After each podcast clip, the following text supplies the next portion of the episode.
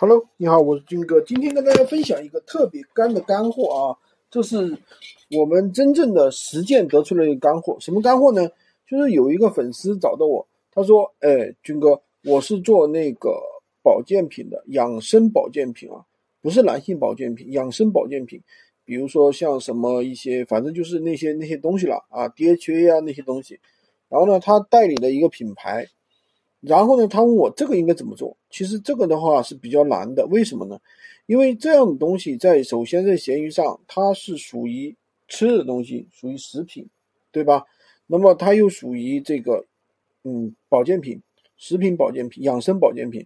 那么像这样的东西本身是不允许销售的，它是明令禁止的，对不对？那么我们难道就没办法去做了吗？其实是有办法去做的。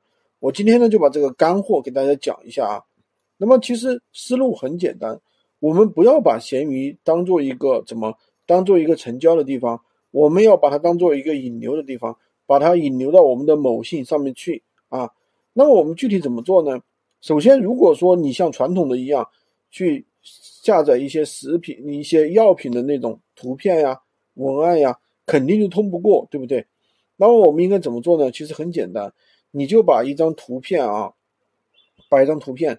周围加上一些黑的一些东西，加上一些黑框啊，这个黑框记住了，一定要比较大。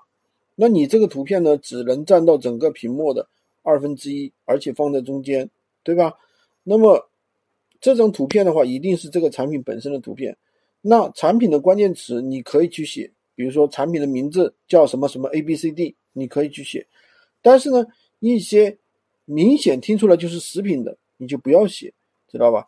就写的越简单越好，就写一个产品名字，然后怎么怎么样，对吧？就行了。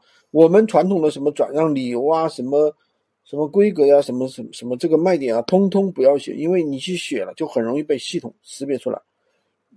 因为这样去做，其实你的市场空白是比较大的，因为别人都不不会去做呀，一做它就是违规。那你只要发上去了，它就有排名，就会有人来咨询。那这个时候有人咨询了，你怎么把它引流到某信呢？这个当然是有一定的方法的啊。这个方法呢，我就不教给大家了，我怕有的人操作去错了啊，操作错了，操作出问题了。好的，今天就跟大家分享这么多。喜欢军哥的可以关注我，订阅我的专辑，当然也可以加我的微，滑动屏幕下方找我领取闲鱼快速上手笔记。